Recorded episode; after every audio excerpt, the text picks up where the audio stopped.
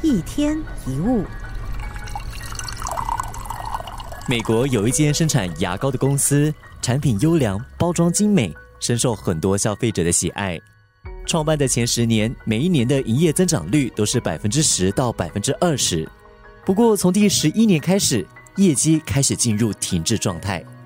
董事会对这样的表现感到非常的不满，于是召开了全国高层会议。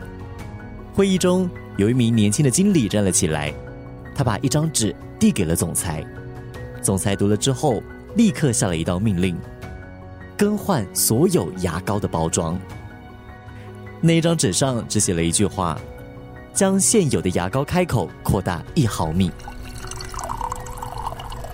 想一想，如果每一天早上每一个消费者多用了一毫米的牙膏，那么每天这个品牌牙膏的使用量将会多出多少倍呢？这个决定也让公司那一年的业绩增长了百分之三十二。一个小小的改变，往往会产生意想不到的效果。当我们面对新知识、新事物或新创意的时候，千万不要把脑袋给密封起来，对他们置之不理。